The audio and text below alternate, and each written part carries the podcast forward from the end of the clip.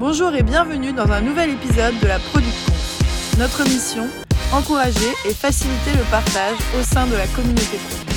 Bonne écoute Ce que je te propose, Simon, c'est euh, peut-être te présenter déjà. Ça y est, les meetups, c'est bon. Euh, euh, pour te présenter rapidement, je pense qu'on peut commencer par cette information importante. Tu es belge d'origine. je pense que tu aimes beaucoup les frites. tu es arrivé en France, ça fait quelques années maintenant, et tu as commencé ta carrière notamment chez UX République, qui est une société de conseil spécialisée comme son nom l'indique, euh, à l'époque euh, vraiment euh, spécialisé sur l'UX. puis ensuite, tu as rejoint les équipes produits de banking. C'est là où d'ailleurs on, s'est rencontrés. Tu étais mon, UX designer à l'époque.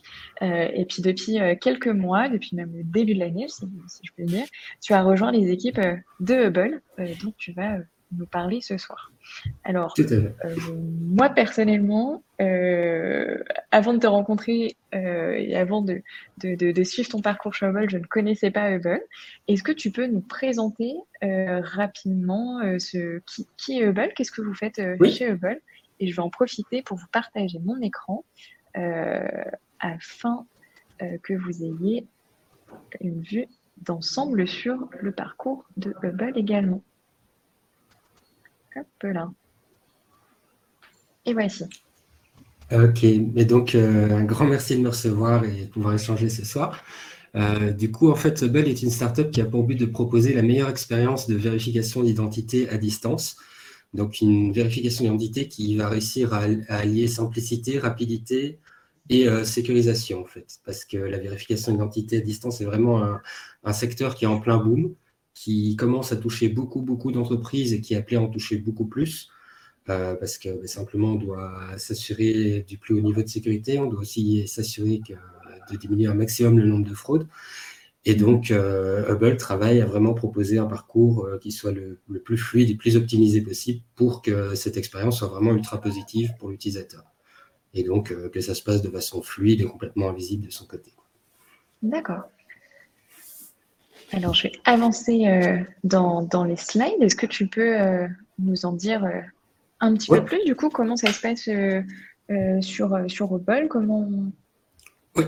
Alors voilà, en fait, du coup, la vérification d'identité, on a tendance à penser que ça va se limiter aux acteurs bancaires, mais c'est vraiment quelque chose qui est en train de se, déployer de plus en plus. Donc, avec l'apparition de services, par exemple, comme de la location de véhicules, de voitures ou de motos ou quoi, sur lesquels vous ne rencontrez pas forcément quelqu'un, eh ben, c'est tous des systèmes où on va pouvoir justement vous demander de vérifier votre identité en amont, de façon à s'assurer que c'est bien vous et que la pièce que vous présentez est authentique aussi. Euh, il y a ça aussi dans le cas du recrutement, dans le cas de, par exemple, pas mal de services de livraison pour s'assurer que les personnes engagées sont, vu qu'il y a en fait peu de rencontres qui s'opèrent et que tout est très automatisé, eh ben, on essaie de s'assurer vraiment que euh, les documents présentés sont bien liés aux personnes qui les présentent et qu'il n'y a aucun souci de ce côté-là. Et voilà, et aussi ben, vraiment euh, lutter contre la fraude. Par exemple, ici avec le confinement, il y a eu une augmentation des tentatives de fraude au niveau mondial avec euh, pas mal de cartes ou quoi. Et ben, la vérification d'identité à distance est un atout pour pas mal d'entreprises pour s'assurer en fait que ce sont bien les utilisateurs qui sont à l'origine des demandes, par exemple de crédit ou d'achat, quoi que ce soit. Ok. Et, et, du coup, quand toi tu as rejoint Hubble, c'était quoi le, enfin c'est quoi le périmètre sur lequel tu interviens aujourd'hui? Oui. Euh, moi, j'ai rejoint Hubble début mai en tant que, euh, un petit peu une espèce euh, d'hybride product designer, UX designer, donc avec une très très forte composante d'expérience utilisateur. Et donc, j'interviens sur un périmètre qui est assez vaste parce que du coup, je vais travailler sur imaginer des solutions avec les équipes, imaginer des hypothèses, mener les tests utilisateurs, les rencontres avec les utilisateurs pour faire émerger des besoins, des hypothèses, et ensuite aller jusqu'à la euh, concrétisation de ces hypothèses en solutions qu'on reconfronte à des utilisateurs et, euh, et qu'on ensuite s'assurer que ces solutions sont développables et euh, lancées en ligne. Donc, donc voilà, c'est un gros travail. C'est assez vaste, c'est un petit peu un, un couteau suisse en fait. voilà. Mais ça permet aussi d'avoir vraiment une, une, réflexion globale et macro sur, sur l'ensemble du produit parce que du coup, je peux vraiment euh, aider à penser cette, cette, expérience de manière complètement fluide et unifiée, et euh, pour viser une conversion maximale Et donc, en fait, ça me permet aussi de me rendre compte de tous les, points, tous les points de friction que les utilisateurs peuvent rencontrer et chercher les meilleurs moyens de les concrétiser. Très, très, très clair. donc ça, c'est pour ton périmètre. Est-ce que tu as travaillé sur un, un sujet, une, initiative en particulier à ton arrivée? Oui, alors le, quand je suis arrivé, euh, donc d'abord je devais commencer sur un super projet. Et puis, euh, ben, comme c'est l'univers des startups, euh, je crois que j'ai dû pivoter le projet directement dans la semaine. J'espère que c'était un super projet aussi.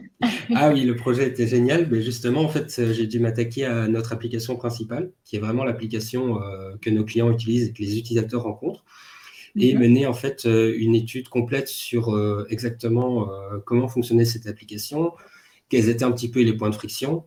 Donc, ça a été un gros départ de bah, d'abord mener une étude avec des critères ergonomiques sur l'ensemble de l'application, sachant mhm. qu'elle fonctionnait déjà quand même bien. Mais justement, c'était avec ces critères ergonomiques identifier pas mal de points de friction, essayer de discuter avec les différentes équipes pour essayer de comprendre un petit peu les pain points qu'ils avaient pu rencontrer ça et là dans l'application, avec euh, nos commerciaux pour essayer de comprendre un petit peu qu'est-ce que les clients aussi remontaient de leur côté comme problème. Mhm. Et puis euh, mettre en place en fait euh, pas mal de tests d'usabilité avec, avec des utilisateurs qui sont susceptibles d'être confrontés à notre solution, de mhm. façon à pouvoir en fait se rendre compte de pas mal des soucis qu'ils pouvaient rencontrer. Donc ça a été vraiment explorer tout ça et puis euh, se mettre à concrètement en fait euh, glisser, euh, construire tout ça, tout notre parcours utilisateur au sein d'un immense Figma qui est devenu la zone d'échange en fait pour notre équipe produit sur l'ensemble de ce parcours utilisateur et aussi construire en fait une espèce de design kit. Donc je vais pas appeler ça un design system parce qu'on on, doit encore travailler la partie développement et c'est un gros projet qu'on aimerait faire un jour. Mais mhm. un, design kit avec l'ensemble des composants qu'on veut utiliser euh, dans notre application, de façon à pouvoir unifier, s'assurer que ben, en fait, tous les écrans sont cohérents, que l'expérience qu'on propose est cohérente et fluide, et, euh, définir en fait aussi des axes cardinaux sur le projet. Donc euh, pour moi, les axes cardinaux de point de vue de l'expérience utilisateur, ça va être la cohérence, la performance en termes de, fluidité, l'adaptabilité, parce que Hubble est un, système qui s'intègre en marque blanche dans pas mal des, dans pas mal des parcours de nos clients.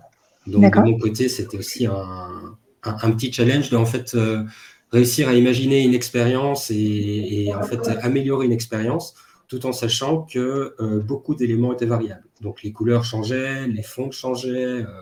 Euh, donc le parcours pouvait vraiment changer du tout au tout. Et, mhm. et je devais regarder sur comment est-ce que je pouvais proposer un petit peu cette variabilité tout en proposant un parcours qui soit quand même cohérent et optimisé au maximum. Oui, parce que là, du coup, le but, c'est vraiment pour l'utilisateur qui se rend compte de rien. Voilà, c'est. Il est sur son site euh, marchand ou, euh, mm. autre, et, vous, vous intégrez de façon complètement voilà, parce parce qu'en fait, euh, un, des gros, un des gros problèmes qu'on a euh, avec ce genre de parcours, c'est que l'utilisateur peut avoir une, une, sorte de perte de repère, une perte de confiance, parce qu'il se rend compte qu'il est en train de transiter, qu'il change d'environnement, que ce pas les mêmes codes en termes d'identité, que ce n'est pas les, le même parcours auquel il est habitué. Et euh, donc, c'est un point sur lequel on a voulu vraiment travailler en proposant une expérience qui soit fortement personnalisable à la marque de nos clients, de façon à ce qu'en fait les utilisateurs soient rassurés. Et c'est quelque chose qui a été, euh, donc c'est un projet qu'on a, que j'ai du coup démarré en mai mhm. et qu'on a pu euh, concrétiser. On a travaillé avec les développeurs et on a pu le sortir ici début octobre.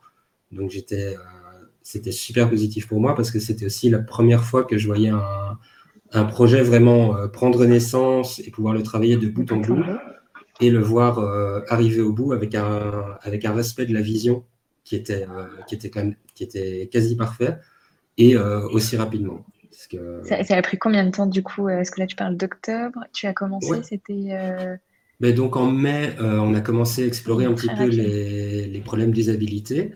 Mmh. donc pas mal de problèmes d'usabilité. Puis la mise à place, c'était c'était vraiment pendant la, période de l'été. Et mmh. ensuite, on s'est mis à travailler avec les développeurs à partir de début août, en fait. Donc, Donc ça a été vraiment l'occasion de travailler avec les développeurs. Et bon, ça, ça a aussi été un grand... Euh, je crois qu'ici, chez Hubble, c'est la première fois que j'ai découvert euh, l'agilité, euh, enfin, la, vraie agilité, à savoir qu'il ben, y a des designs qui étaient passés avec les développeurs. Mm-hmm. ils, revenaient discuter avec nous, ils échangeaient aussi sur, ben, tiens, on a pensé à ça, est-ce que ce serait pas mieux? Et donc, en fait, voilà, les, designs n'étaient pas figés dans, dans, dans, le temps non plus. Il y avait cette, cet espace qui était laissé pour, euh, pour discuter. Et je crois que c'est quelque chose que j'aime beaucoup et que, qui reste ici euh, en continu dans l'expérience. C'est que de notre côté, on essaye de pas non plus euh, figer les designs dans le béton, à savoir qu'il y a beaucoup, beaucoup de bonnes suggestions qui peuvent venir de l'équipe tech. Et, et, donc, en fait, on réadapte parfois les designs en cours de route parce que bah, ça fait plus de sens comme ça. Ok. Tu parlais euh, de tests euh, d'usabilité. Alors, je ne sais pas si euh, tout le monde dans notre public connaît ce terme. D'ailleurs, j'en profite pour vous poser une, un petit sondage par niveau. Est-ce que vous êtes plutôt product owner, product manager, product designer?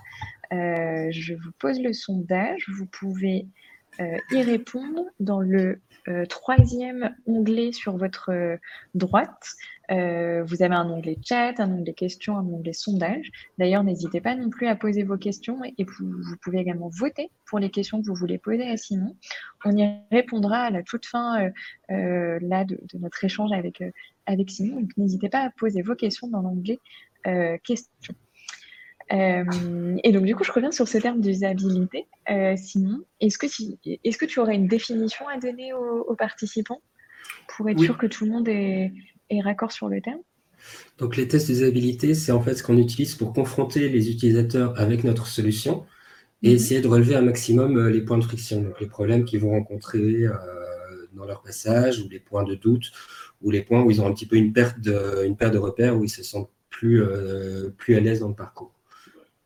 Donc, ça, ça a vraiment été euh, la première étape euh, du début de, ce projet.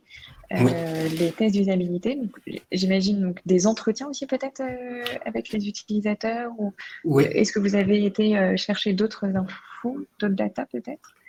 Mais on a déjà pas mal d'études, donc de rencontres avec les utilisateurs, d'entretiens avec eux, de tests sur la solution existante, parce mhm. qu'il y, y, a une phrase de nos fondatrice que j'aimais beaucoup, qui est euh, la vérification d'identité, ce n'est pas une fin en soi. Euh, c'est quelque chose qu'on fait pour atteindre un objectif. Donc nous, chez Hubble, ben, on est vraiment cette petite brique du parcours qui s'occupe de la vérification d'identité.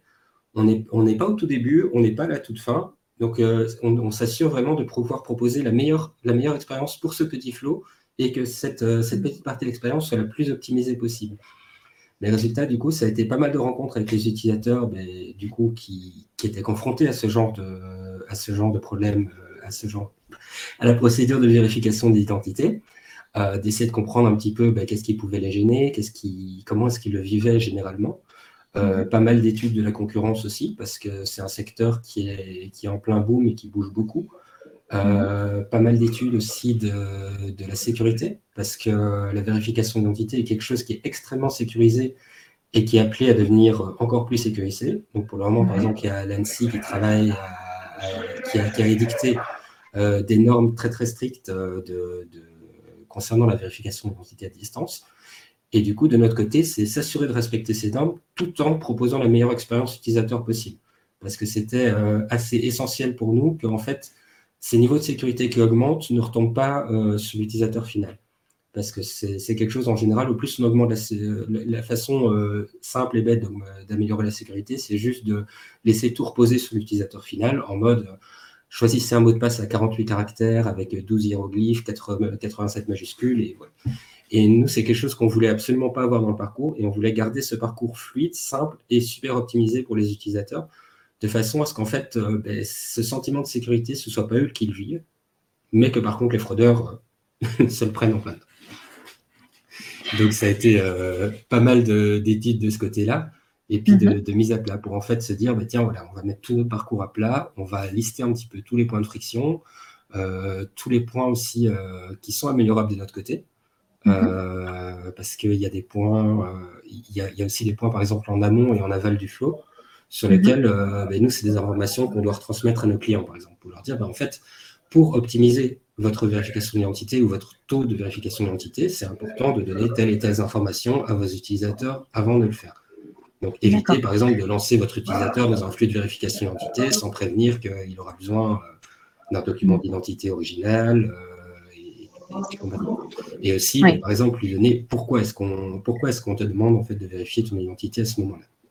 Donc vraiment réussir à préparer l'utilisateur à cette étape qui est quand même euh, parfois un peu stressante où on se dit où est-ce que vont partir mes données, qui est-ce qui va regarder ma photo, euh, pour que cette étape se passe pour le mieux pour l'utilisateur et euh, à continuer d'avancer dans son process aussi, de, autre que la vérification après.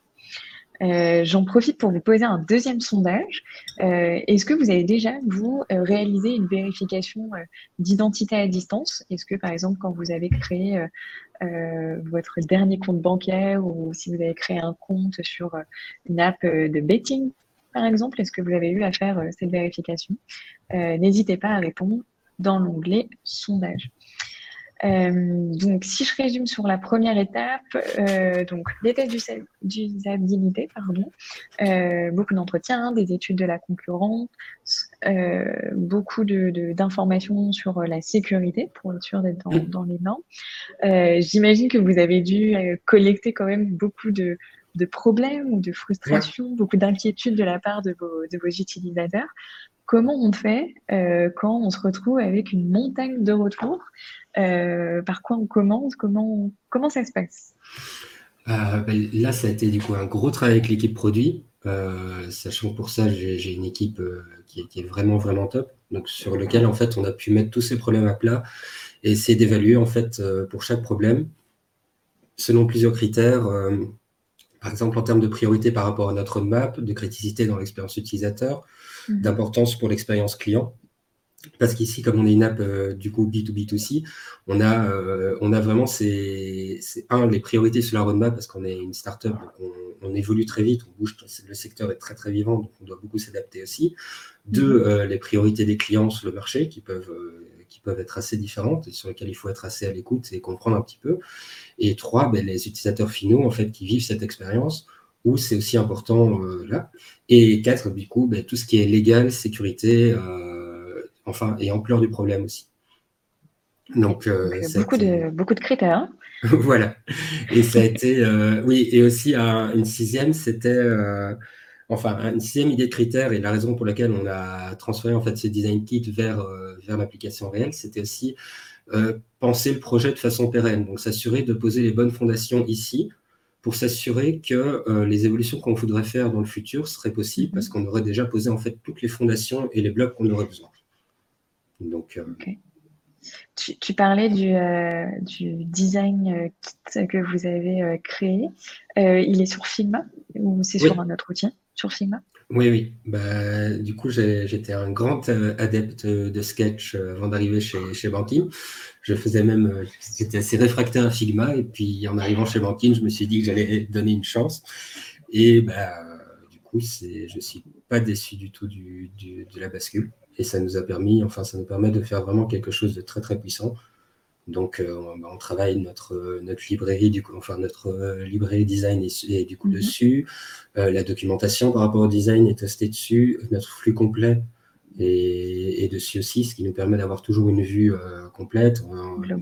voilà, même chose, le flux est visible en prototype, donc ça permet aussi aux équipes de se dire, de voir le prototype rapidement et tout. Donc, donc voilà. Ça marche. Euh, je viens de voir une question de Gérald dans le chat. Ta question nous est-elle posée en tant que société souhaitant faire de la vérification d'identité ou en tant qu'utilisateur final? En moi, c'était plutôt en tant que vous, utilisateur finaux, euh, euh, si vous avez créé votre compte bancaire, par exemple. Pas en tant que société, mais très, très, très bonne question. je reviens aux étapes, Simon. Euh, donc là, vous avez réussi à collecter euh, euh, plein d'informations, plein de problèmes. vous les avez donc priorisés par rapport aux six critères que tu viens de nous, de nous, de nous citer. comment vous faites C'est peut-être un réflexe de PM que j'ai, mais comment vous faites pour dérisquer le, le, risque d'aller dans la bonne direction et de se dire il faut plus aller dans, vers ce problème pour essayer de, de répondre à ce problème plutôt qu'un autre Comment comment on dérisque? Eh bien, euh, c'était une grosse phase de retour vers les utilisateurs, parce qu'en fait, euh, du coup, une fois qu'on avait listé tous ces points de friction et leur impact, et un petit peu, on, on a travaillé avec l'équipe sur des hypothèses. Donc, en fait, qu'est-ce que, pour euh, les points de friction qu'on retenait, qu'est-ce qu'on pourrait proposer comme, comme solution? Et du coup, on a refait des tests d'usabilité avec des prototypes qu'on a, du coup, présentés à des utilisateurs tests euh, auxquels on, a, ben, on les a confrontés au prototype, on a regardé un petit peu comment est-ce qu'ils vivaient l'expérience, on a regardé si ça améliorait par rapport à des critères qu'on avait, qu'on avait édictés juste avant, et voir un petit peu ben, au fur et à mesure, voilà, si par exemple ça marche sur, sur les utilisateurs test, euh, ça nous donne déjà un bon indicateur. Par contre, si ça ne marche pas du tout, ça nous donne un excellent indicateur, comme quoi il ne faut absolument pas aller par là. Ouais, là, c'est des risques au max. voilà. Et donc, en fait, euh, notre but, ça a été vraiment de confronter à chaque fois toutes ces hypothèses et ces solutions euh, à des utilisateurs. Euh, mhm. Et ensuite, ben, de synthétiser toutes ces, tous ces retours des utilisateurs, toutes ces, toute cette phase exploratoire, de la synthétiser et de la partager à l'ensemble de l'entreprise. Parce que là, c'est quelque chose que. Toute l'entreprise. toute l'entreprise. C'est quelque chose. donc, en fait, lors des tests utilisateurs, de mon côté, j'essaye toujours d'embarquer quelqu'un de, de l'équipe avec, mais donc l'équipe au sens large. Euh, sachant que pour chaque test utilisateur, il y a une place de libre et donc n'importe qui dans l'entreprise peut venir rejoindre et assister au test utilisateur et, observer aussi. On essaye aussi un maximum quand, on arrive à gérer la logistique, mais on essaye un maximum que les tests utilisateurs soient retranscrits en direct en interne euh, euh, dans l'entreprise en fait.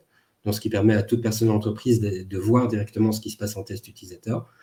Et en fait, tous les tests utilisateurs sont euh, enregistrés, synthétisés et documentés et euh, servent de référence aussi pour les équipes. On essaye vraiment à chaque fois, à chaque fois qu'on a fini un batch du test utilisateur, de synthétiser et de présenter en fait euh, ce qu'on a retenu, s'il y a des choses qui ont changé, s'il y a des métriques qui ont été impactées ou pas lors de nos, lors de tests, et, et d'essayer un petit peu de, documenter tout ça en fait. Ok. donc ça, ça fait la dire une troisième grande étape. J'imagine que là, on va arriver à, la mise en preuve. Ouais. Euh, oui, ben, sachant que là, il y a encore une phase de dérisquage qui peut intervenir sur certains projets, parce qu'il y a certains projets du coup qu'on va AB tester, parce qu'ils peuvent avoir un impact assez important sur le flux, et donc on doit s'assurer qu'ils vont fonctionner, sachant qu'on ne va pas non plus tomber dans les travers de, tout AB, AB tester constamment c'est euh, voilà, on a certains, on a certaines évolutions sur lesquelles on a des convictions très fortes, où les tests utilisateurs ont été très très positifs et où ça répond en fait ben, à un maximum des critères qu'on a dictés en amont. Donc en fait, euh, ça c'est des points sur lesquels on a une conviction assez forte et qu'on va déployer, mais sur lesquels par contre on va garder un, regard au niveau de, au niveau de la data pour s'assurer effectivement qu'il n'y a quand même pas une dégradation du flux ou quoi que ce soit et que ça va bien dans le sens. Donc euh, là, mais par contre, pour tout ce qui va, tout ce qui a risque d'impacter le flux ou sur lequel on n'a pas une certitude euh, absolue ou qu'on n'a pas pu assez dérisquer, on va vraiment à ce moment-là AB tester et voir un petit peu ben, qu'est-ce qui fonctionne le mieux dans quel contexte. D'accord. Et euh, sur cette partie AB test, du coup, vous avez testé chez vos clients, vous avez des clients avec qui vous avez des accords pour AB tester sur leur parcours? Oui, on a des clients avec lesquels en fait on a des accords pour, euh, pour pouvoir en fait tester euh, sur une petite portion de leur parcours, sachant que voilà, on va jamais, on, impacte rarement l'entièreté du, flux des clients. C'est vraiment, on va impacter 5% du flux d'un client, 5% du flux d'un autre et tout, de façon à avoir nous une idée quantitative assez importante. Donc, donc voilà. Et puis. J'imagine euh, qu'une fois que la mise en prod est faite, ou même peut-être un peu avant, euh, il va falloir communiquer sur euh, ces nouveaux ajouts. Est-ce qu'il y a des personnes qui t'aident sur justement cette partie-là? Peut-être que c'est une autre personne dans l'équipe justement qui est vraiment dédiée à ça? Oui, ben, en fait, du coup, nous, on essaie de tenir un maximum l'entreprise informée enfin, il vaut mieux. Mais on, tient un maximum l'entreprise informée de ce, qui va, de ce qui va arriver en production et des changements qui vont impacter. Et du coup, on, a, on travaille aussi très fort avec une, une product marketing manager, euh, avec qui ben, en fait, j'échange de façon assez régulière pour trouver le meilleur moyen de présenter en fait, ces nouveautés euh, à nos clients, les annoncer en amont, euh, montrer un petit peu ce qui va se passer, les nouvelles possibilités aussi qui sont offertes Et donc, en fait, travailler ensemble sur ben, comment le documenter, comment l'expliquer. Et donc, ça, c'est des rencontres avec la Product Marketing Manager, mais aussi avec l'entièreté de, nos équipes sales, en fait, qui sont en contact constant avec les clients et nos customers support aussi pour leur dire, mais en fait, voilà, on ajoute ça, ça va avoir tel impact sur l'expérience et euh, tel bénéfice euh, et tel bénéfice. Et on aimerait bien justement euh, que vous disiez aux clients un petit peu ce qui va se passer. D'accord. Oui, donc il y a une partie aussi un peu formation dans ton périmètre pour montrer comment fonctionne la fonctionnalité ou du coup le, parcours dans sa globalité. Voilà, et montrer exactement bah, toutes les possibilités qui vont être offertes et tout. Donc de notre côté, il y a aussi un gros, gros travail qui retombe sur l'ensemble de l'équipe produit, d'essayer de documenter un maximum euh, toutes ces nouvelles fonctionnalités. Sachant que voilà, nous, notre équipe produit, on documente. Euh, la, documentation va être très technique côté produit. Donc nous, on va vraiment annoncer techniquement les impacts et tout. Euh, côté développeur, en fait, il y a aussi une documentation sur tout ce qui va être l'API et tout notre système. Et par contre, côté Product Marketing Manager et Customer Support, il y a une autre documentation qui est plus tournée client et qui est euh, ben, les possibilités qui sont faites pour le parcours, tout, mais euh, avec un côté moins technique en fait. Hmm. Et plus orienté du coup euh, clients finaux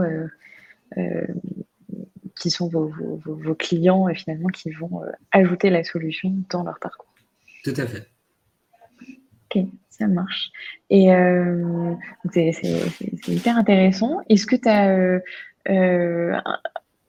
une initiative euh, ou un, autre sujet sur lequel tu as travaillé euh, euh, et, où tu as pu vérifier que là, tout ce process fonctionnait bien?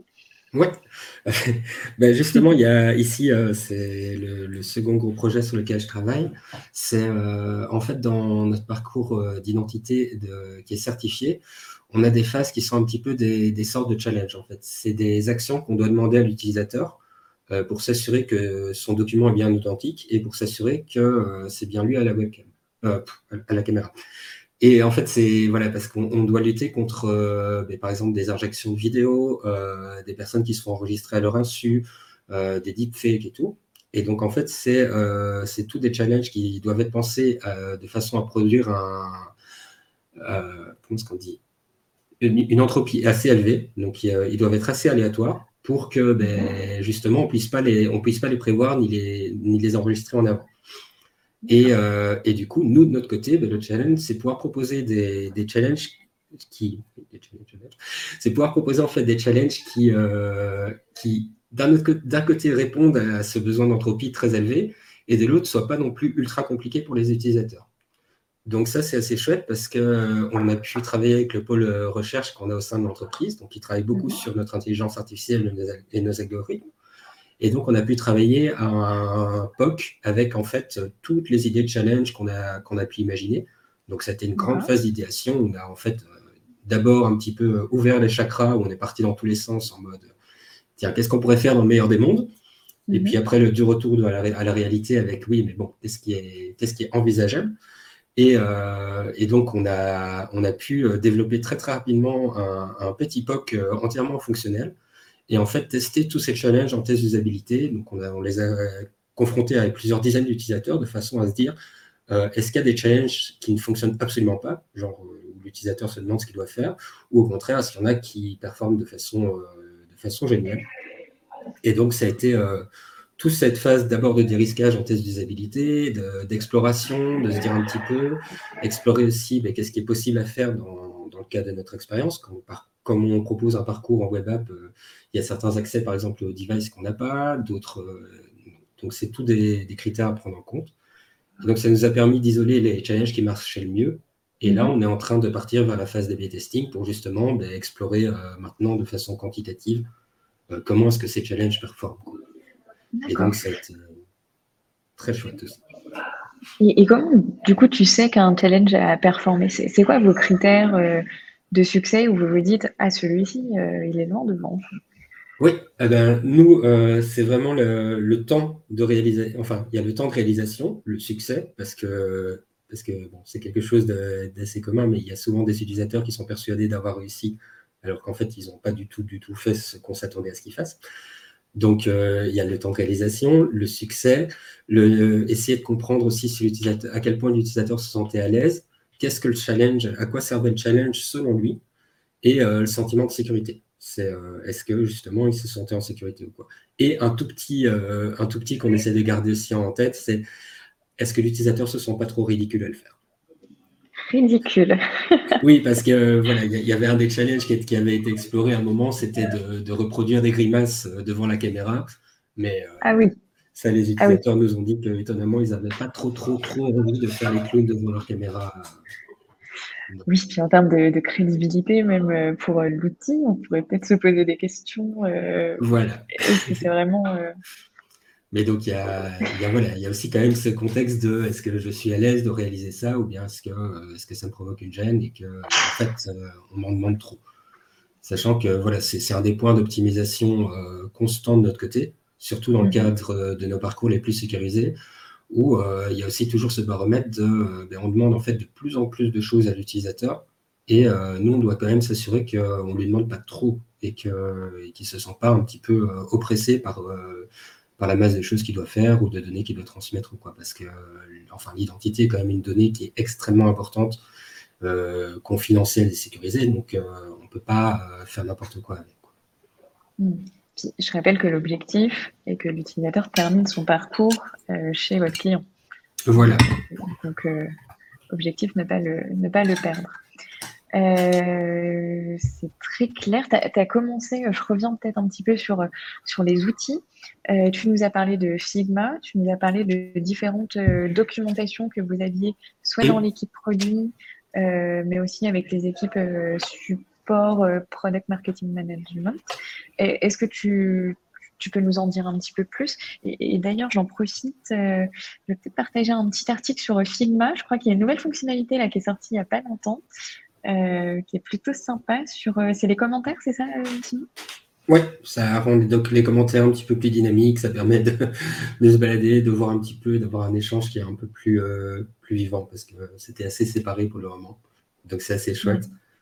Nous, de côté de Figma, euh, on utilise pas mal, j'utilise déjà pas mal de, plugins en fait euh, pour tester l'accessibilité en termes mhm. de lisibilité du parcours.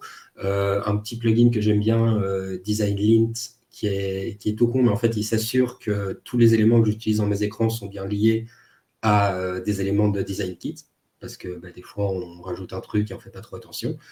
pas mal d'outils de, de, documentation. Donc, de notre côté, en fait, au sein de l'entreprise, on utilise Confluence qui est euh, un outil développé par Jira, qui est un petit peu comme Notion, et euh, dans lequel on documente en fait l'entièreté du produit, notre parcours, euh, la typologie de nos utilisateurs, l'accès à toutes les, informations qui sont nécessaires. Et aussi, quelque chose qu'on a commencé à développer, c'est une liste des décisions design qu'on a prises. Donc, en fait, il y a certaines décisions qui sont, prises, qui sont arrêtées, et ben, on les documente au sein, du, au sein de ce confluence pour expliquer ben, pourquoi est-ce qu'on a pris cette décision à tel moment. Euh, par exemple, il y, a une question qui revenait souvent de la part de nos, clients, c'était pourquoi est-ce qu'on n'indiquait pas euh, le nombre d'étapes. Et euh, mhm. en fait, c'est quelque chose qu'on a regardé, c'est notre parcours est très très rapide. Donc mhm. pour une vérification d'identité, enfin avec le niveau de sécurité le plus élevé, on se trouve en dessous de 3 minutes. Donc on est environ 2 minutes 50. Et, et en fait, ce qu'il y a, c'est que ce parcours est très très court, mais se découpe en plein de petites étapes. Vu qu'on a essayé de guider l'utilisateur au maximum, il y a des phases où il doit montrer le recto de sa carte, le verso de sa carte, le bouger et tout. Et euh, nous, justement, on a fait le choix de, guider l'utilisateur avec des écrans, avec des animations assez précises euh, qui lui montrent exactement ce qu'il doit faire pour s'assurer en fait qu'une euh, fois que l'utilisateur a passé la vérification d'identité, on est tout en main pour le valider. Parce qu'il n'y a rien de plus frustrant de son côté que de lui dire cinq minutes après ou 15 minutes plus tard, ah ben en fait, non. Mais du coup, comme on a tous ces petits écrans, ben en fait, c'est euh, rajouter le, nombre pourrait faire peur. Voilà, ce serait euh, étape 1 sur 38 et ça, ça, va à l'encontre du fait que notre parcours est au final très rapide et fluide pour une majorité d'utilisateurs. Donc, euh, mm. donc, donc, voilà, de ce côté-là. et donc ça, par exemple, c'est une des décisions qu'on a, qu'on a arrêtées, entérinées et qu'on a rajoutées dans, dans l'espace pour expliquer un petit peu pourquoi il y avait aussi bêtement des, choses comme euh, il y a certains endroits de l'application qu'on utilise pour, euh, pour des liens. Pour un lien, par exemple, en haut à droite, c'est notre lien pour quitter l'expérience. Mais c'était assez important de garder ce lien, enfin de garder cet espace pour la même chose. C'est de ne pas soudainement avoir un écran sur lequel c'est une fonctionnalité différente. Et parce que bon, il y, a toujours ces décisions en produit, c'est on est sur un écran où il y a déjà 4-5 actions, et tout d'un coup, on doit arriver en mode Ah ben il y a légal qui a demandé absolument qu'on ajoute un sixième lien pour les RGPD ou je ne sais pas quoi. Mmh. Et, et, voilà, c'est un moment, euh, c'est quelque chose sur lequel il faut aussi euh, pouvoir argumenter et défendre. Oui, et acter la décision et avoir une trace du coup de cette décision. J'imagine quand même pour les nouveaux euh, collaborateurs qui vous rejoignent, ça peut être aussi utile pour comprendre comment le produit a été construit finalement. Oui, et comprendre justement les évolutions qu'il y a eu et pourquoi certaines décisions ont été prises. Et aussi que pour nous comme base de référence, parce qu'en fait, une équipe produit doit prendre beaucoup, beaucoup, beaucoup de décisions euh, sur le produit au fur et à mesure de, son avancement. Et, euh, et on ne peut pas toujours tout avoir en tête, même si j'ai un collègue qui est très très fort pour avoir l'entièreté de la documentation produit en tête, mais on n'est pas tous comme nous. ça marche. Et euh, dans, dans, les, dans, les, premières étapes que tu nous as décrites, euh, vous passez quand même beaucoup de temps avec vos utilisateurs à faire des tests, à, à, prendre, à récupérer en tout cas les, les frictions qu'ils peuvent avoir, les, problèmes qu'ils ont. J'imagine que c'est pas facile de trouver tout le temps des utilisateurs. ou est-ce que vous avez un pool d'ambassadeurs euh, dans lequel vous pouvez euh, piocher régulièrement pour aller les, interroger comment, vous faites? Alors, euh, de, ce côté-là, enfin, nous, on a le, gros avantage que, ben, en fait, à peu près tout le monde peut être confronté à une vérification d'identité un jour. Donc, notre champ d'utilisateurs est très, très vaste. Et, comme on essaye d'organiser, quand, on n'est pas en phase de, de finissage d'ultra-production, on essaye vraiment de, de, faire des tests utilisateurs toutes les deux semaines donc de maintenir ces, points de rencontre avec les utilisateurs pour relever.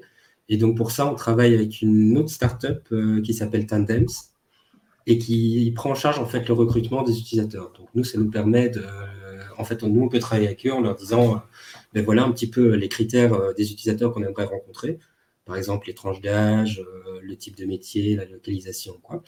Et en fait, eux font toute la coordination du recrutement des utilisateurs jusqu'à la rencontre le jour J. Donc, sachant que moi, tout ce que j'ai à faire, c'est euh, m'assurer de valider les profils en amont. Donc, de dire, OK, ces profils-là nous intéressent ou pas. Et ça me permet aussi de calibrer les tests utilisateurs en se disant, ben, tiens, euh, voilà, là, on va tester sur notre euh, rangée d'âge classique, ou bien, ben, tiens, on va, prendre, on va calibrer des tests utilisateurs sur des utilisateurs qui sont, par exemple, plus âgés et qui pourraient mhm. avoir plus de mal avec ce genre d'expérience. Et donc, ça, c'est assez chouette. C'est depuis que je travaille, enfin, depuis que je travaille chez Apple, on travaille avec Tandems de, de ce côté-là. Et c'est super chouette. J'imagine que ça doit vous enlever une épine du pied assez conséquente parce que c'est pas toujours facile d'avoir accès à, ces utilisateurs finaux euh, ou à ces clients euh, intermédiaires. Euh, donc je vous ai mis le lien dans le chat si vous voulez aller regarder ce que fait Tandem.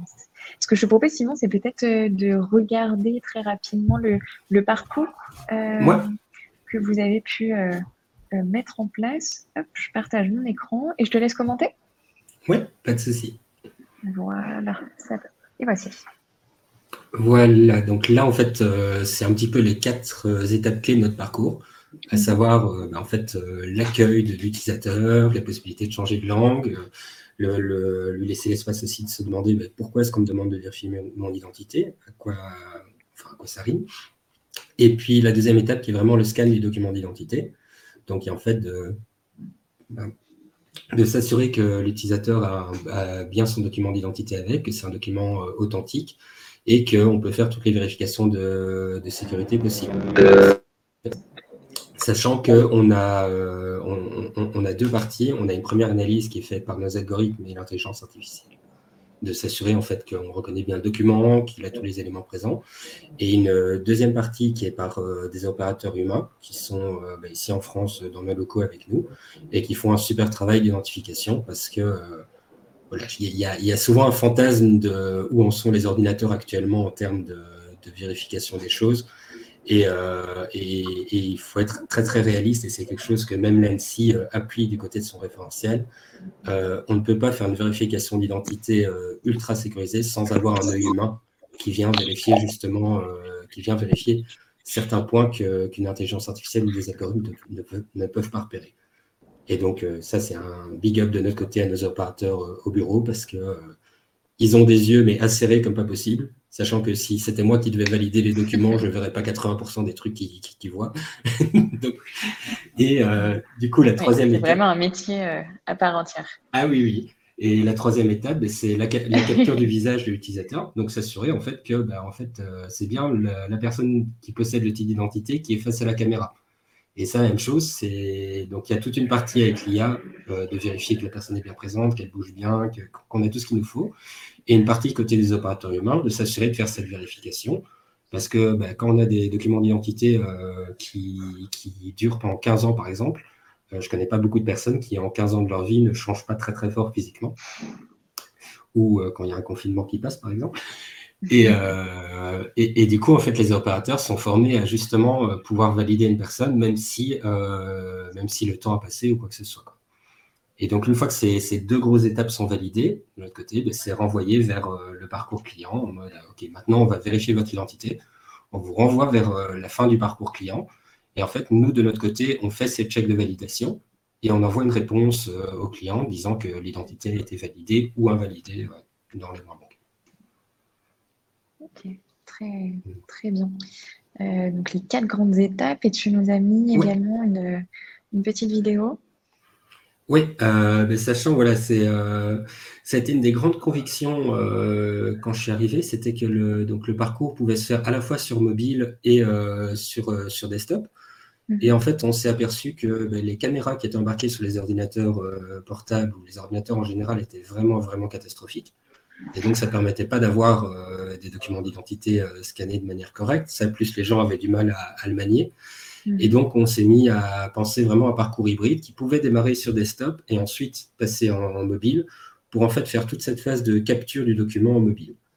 Et donc, on a, euh, on a développé ce parcours où bah, tu peux en fait te balader, transitionner de l'un à l'autre sans avoir aucun souci. Et là, récemment, bah, ça a été l'ajout du QR code où honnêtement, il y a trois ans, on m'aurait dit euh, oui, on va faire scanner un QR code aux gens, euh, j'aurais accadé les personnes en les traitant de fous et en disant que ça ne marcherait jamais. Mm. Et puis, ben, il y a une pandémie qui est arrivée. Maintenant, tout le monde est à l'aise avec les QR codes.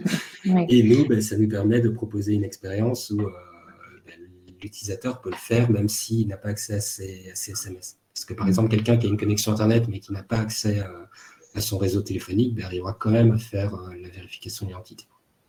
D'accord. Et euh, vous avez des chiffres, enfin vous suivez des stats qui montrent qu'il y a une meilleure euh, complétion euh, du parcours sur, sur le mobile, du coup?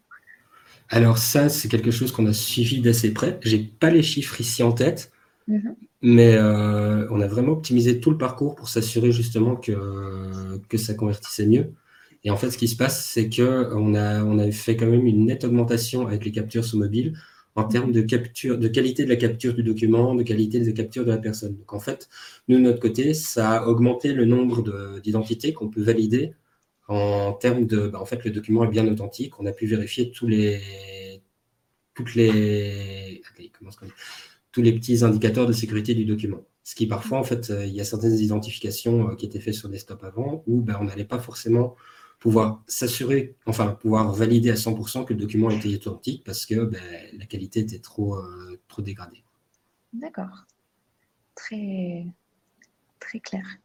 Euh, bah, merci en tout cas pour, euh, pour ce partage, Simon.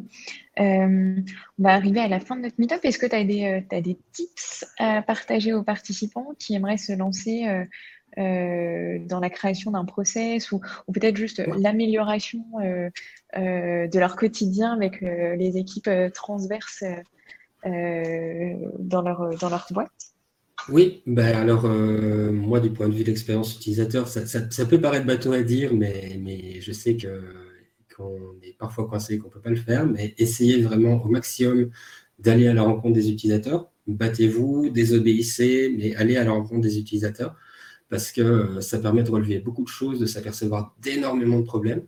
Euh, et faites votre possible aussi pour embarquer les équipes.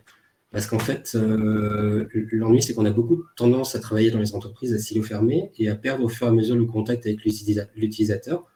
de notre côté, même chose, on a une connaissance empirique de notre produit. Donc, nous, par exemple, chez Hubble, je crois qu'on devient spécialiste en parcours de vérification d'identité. Je pense que l'ensemble de la boîte peut réussir le parcours en 30 secondes, tellement on est habitué. Mais donc, c'est très, très important d'en fait embarquer les membres de l'équipe et leur montrer vraiment comment l'expérience est vécue au jour le jour par les utilisateurs et, et se rendre compte en fait de ce qui se passe. Et nous, ben, ça a permis, je veux dire, tous les métiers que j'ai faits, dès que j'ai pu amener des personnes dans les rencontres utilisateurs, ça, a à chaque fois été extrêmement riche. Ils se rendent compte de plein de choses. Ils reviennent avec plein d'idées, parfois un petit peu trop. parfois, il faut un petit peu les calibrer aussi. mais voilà, il y a vraiment beaucoup, beaucoup à y gagner. Et, euh, et documenter un maximum. C'est euh, mhm. voilà, parce qu'on ne sait jamais euh, quel, quel, élément on peut avoir besoin ou se référer à quelque chose. Donc, c'est important aussi de garder la documentation et de pouvoir se dire au fur et à mesure, tiens, de notre côté, euh, ben, donc il y a les décisions design. On a par exemple dans, le, dans notre Figma qui a le flux complet. Euh, ben, on ajoute tous les points de friction qu'on continue à détecter sur le parcours en se disant ben, tiens voilà. Euh, on a détecté ça côté des utilisateurs. On a une question côté data est-ce qu'on peut creuser? On a des clients qui reportent à l'interrogation. Un est-ce que c'est une hypothèse qui se vérifie euh, côté des utilisateurs ou pas? Est-ce qu'on peut rassurer ses clients? Ou bien est-ce que le point est pertinent et que justement c'est quelque chose qu'on doit absolument creuser de notre côté en test utilisateur? Et donc voilà, c'est toutes euh, ces indications et cette documentation qui permet aussi d'améliorer le produit au quotidien. Écoute, j'ai l'impression que certains de, nos participants euh, valident ces, deux, ces deux conseils. Euh, ce que je te propose, Simon, c'est qu'on passe aux questions. On en a eu euh, un certain nombre. N'hésitez pas, vous pouvez voter sur les questions que vous voulez absolument voir, avoir une réponse de la part de Simon, sachant que si on n'a pas le temps de répondre à tout, pas d'inquiétude, Simon pourra prendre le temps de son côté pour y répondre à l'écrit. On vous les transmettra euh, dans quelques jours euh, directement. Donc, je vais commencer par la première question. Elle est de Aurélie. Est-ce que les interviews utilisateurs se font au niveau de l'utilisateur final ou uniquement les remontées de vos clients qui eux-mêmes connaissent leurs clients? Alors, nous, on travaille vraiment les rencontres utilisateurs avec des utilisateurs finaux, donc avec des personnes euh, lambda qui peuvent être confrontées à la vérification d'identité. Euh, on prend en compte euh, les retours des clients qui, passent par nos CSM euh, et, nos CS et les rencontres qu'on a. on les prend en tout. En, fait, on les prend en compte sous forme d'hypothèse parce qu'il il y a une connaissance d'un côté des utilisateurs clients, mais il peut y avoir aussi beaucoup de billets et beaucoup d'impressions. En fait, c'est quelque chose qu'on voit beaucoup, beaucoup dans le métier du X. C'est des gens, par exemple, qui vont penser que l'utilisateur pourrait penser que et ça devient tout d'un coup une, vérité absolue alors que ça ne se vérifie pas forcément. Donc nous, de notre côté, en fait, on prend ces, retours clients, on en fait des hypothèses et on les reconfronte lors des tests utilisateurs. Donc en fait, lors des tests utilisateurs, on se fait une liste de choses qu'on veut observer et qu'on veut tester et on les confronte au fur et à mesure. Et donc c'est une exploration qui va, tant lors des tests d'usabilité, nous donner un petit peu plus de données, tant du côté data, un petit peu permettre d'explorer. Et donc, c'est vraiment important de notre côté de rester en contact avec le terrain et de pouvoir euh, s'assurer que l'expérience est ultra optimisée pour les personnes qui vont y être confrontées euh, totalement. Hmm. vraiment l'utilisateur final. Oui. Ça marche. Il y a Eric qui nous demande où sont justement localisés les tests utilisateurs. Euh, comment vous prenez en compte l'internationalisation des usages? Alors, pour les tests utilisateurs, on a eu une partie, euh, on a une partie en ligne et une partie euh, en réel, sachant que ben, on essaye quand même de, garder un maximum en réel. Pour euh, l'internationalisation, alors c'est très marrant parce que c'est là que j'ai vécu aussi le, le, côté startup chez Hubble. C'était que j'ai remarqué qu'il y avait deux, trois petites incohérences dans les traductions. Et du coup, je me suis retrouvé en charge de la traduction. Euh, mais donc, c'est un projet très chouette à chapeauter, mais euh, qu'on va explorer de notre côté aussi. Ça va être justement euh, aller au contact de ces utilisateurs. Donc, sachant que bah, on a de la chance que Paris étant une capitale et donc assez cosmopolite, on peut avoir pas mal de typologies d'utilisateurs. Mais je regarde aussi de mon côté de façon à pouvoir mener ces tests utilisateurs à l'international. Et donc là, pour le moment, ben, pour certains, certaines typologies d'utilisateurs assez précis, on a quand même certains, on a quand même des clients tests qui nous donnent beaucoup, beaucoup de données en fait, et qui nous remontent beaucoup de, choses, qui nous remontent des vidéos aussi. Euh, voilà, il y a des choses sur lesquelles euh, bah, c'est vraiment aussi les échanges très riches avec les clients qui nous permettent d'améliorer de ce côté-là. Vous, êtes capable, je suis désolée, je rajoute une question en plus. Vous êtes capable du coup de faire de la vérification d'identité sur le marché français, mais aussi d'autres pays? Oui, Oui, techniquement, mais bah, techniquement, on peut faire de la vérification pour à peu près toute la planète. Ça va dépendre du, ça va vraiment dépendre du document. Par exemple, voilà, on a un passeport chinois, il n'y aura pas de souci. Par contre, une carte d'identité chinoise, on aura plus de problèmes parce qu'il n'y aura pas forcément les caractères lisibles de notre côté. Mais voilà, de notre côté, par exemple, l'expérience est disponible en, sept langues, donc qui ont été déployées au fur et à mesure ben, selon les besoins des clients. Euh, c'est aussi une conviction de notre côté d'avoir voulu apporter euh, une traduction qui soit ben, faite par des, par des vrais traducteurs et pas, et pas offrir en fait 80 langues, mais toutes traduites via, via Google Translate en fait. Donc, euh, ça a été tout un travail de ce côté-là, de s'assurer qu'on travaille aussi avec des traducteurs qui connaissent qui connaissent un petit peu euh, les finesses euh, pour chaque mot pour mieux guider les utilisateurs. Je me suis rendu compte que, par exemple, l'onomatopée Oops avait une, une, version différente dans chaque langue et, euh, et qu'il y avait aussi des façons de gérer des choses en, dans les langues qui pouvaient être très, très différentes. C'est assez chouette de ce côté-là. Super. Je... On a Louis qui est remonté dans les votes. Sa question c'est avez-vous une équipe dédiée aux recherches sur les type de titres par pays? Et leur évolution. Par exemple, permis rose versus nouveau permis, nouvelle carte d'identité, euh, pays sans carte d'identité, euh, par oui. exemple. Oui, mais c'est un, un, gros, gros focus pour la boîte, vu qu'en fait, c'est notre corps de métier. On a vraiment, euh, on a vraiment des membres au sein de l'entreprise qui sont dédiés à suivre les évolutions du marché, à connaître un petit peu les nouvelles choses qui sont amenées, et à voir un maximum ce qu'on peut faire, sachant qu'il ben, il y a énormément de suivi des différentes règles gouvernementales qui vont être édictées un petit peu partout. Il y a énormément de suivi euh, de la recherche aussi, euh, côté de la biométrie en fait, et, euh, tout, et de, en fait de suivi, tracking de ces, de ces documents. Et de notre côté, il y a aussi un, une recherche et une formation constante de nos opérateurs pour s'assurer ben, de suivre les derniers critères de sécurité et en fait euh, connaître, euh, bah, tiens, quand un nouveau document est lancé, euh, quels vont être les critères de sécurité, qu'est-ce qui permet de s'assurer de, de, son authenticité, essayer de mettre la main sur un vrai document. et donc voilà, c'est donc il y a vraiment des personnes dédiées qui sont en charge de ça et on, et on se tient au courant continuellement. C'est quel document qui est le plus vérifié? Alors, bah, nous, vu qu'on a démarré en France, en, France, euh, sans grand, grand étonnement, ça va être la carte d'identité française. Euh, mais ensuite, on a, on a euh, je crois, la Belgique. Donc, ça, c'est chouette. Bon, si, si ce n'est qu'il y a souvent des fraudeurs, donc c'est moins chouette. Mais après, ça, varie, ça va varier beaucoup, beaucoup selon les clients. Voilà, parce qu'on a des clients, on, a en fait des. Chaque client peut définir exactement le type de document d'identité qu'il aura besoin, et enfin qu'il accède dans son parcours versus ce qu'il ne veut pas. Et donc, en fait, les, documents d'identité changent vraiment, vraiment pour les, pour les types de clients. Ok, très clair. Euh, je te propose de prendre, aller encore euh, peut-être deux questions. Euh, alors, on va prendre celle de Sandra. qui est honneur de produire cette synthèse des tests? Est-ce que c'est les UX designers, donc, donc toi? Est-ce que c'est les product managers? Est-ce qu'il y a des personnes dédiées sur ces restitutions? Alors, euh, pour euh, produire en fait les retours, les synthèses des tests utilisateurs, là, ça tombe, euh, ça tombe sur moi pour le moment. Voilà, c'est l'entreprise est quand même, enfin, l'entreprise est en pleine croissance, donc on a plein, plein de postes de recrutement ouverts, mais du coup, les choses évoluent très, très vite aussi. Et, et, voilà, moi, je suis assez à mon aise à justement pouvoir jongler avec pas mal de choses. Mais donc, pour le moment, ces synthèses, elles sont produites à l'issue des tests utilisateurs. En fait, ce qui se passe, c'est que euh, je vais mener euh, les 10 tests utilisateurs avec une personne à chaque fois qui va accompagner, qui va aussi être confrontée aux questions, qui va pouvoir euh, relever pas mal de choses. Et à l'issue de, de, ces, de ces batchs en fait, de 10 tests utilisateurs, on regarde un petit peu, ben, on fait l'analyse ensuite de ce qui a fonctionné, ce qui n'a pas fonctionné, est-ce qu'il y a des points communs qui ont été repérés dans tous les tests utilisateurs? Et donc, c'est ça que je synthétise de mon côté.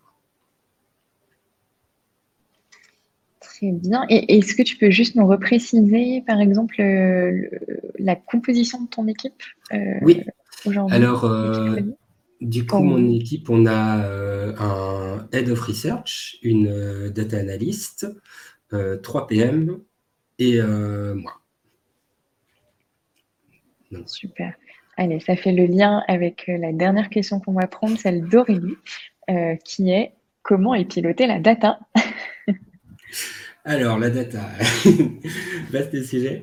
Donc, euh, du coup, euh, nous, de notre côté, il y a le pôle data qui s'échine sur euh, Metabase, donc, qui est un outil assez puissant. Et en fait, il y a beaucoup, beaucoup de travail qui est fait avec les développeurs sur exactement les événements qu'on veut observer au niveau du flux, sachant que sur chaque projet, on définit exactement qu'est-ce qu'on veut observer, quelles sont les métriques qu'on veut suivre et tout.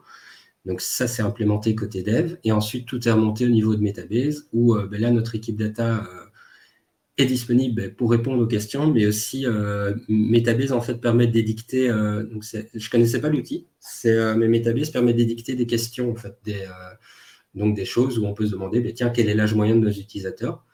Et donc, en fait, notre équipe data crée beaucoup, beaucoup de ces questions de façon à ce qu'elle serve de point de référence. Et en fait, ça permet de suivre toutes les évolutions avec euh, quelque chose qui est intelligible pour un, pour un être humain lambda qui ne baigne pas dans, dans la data.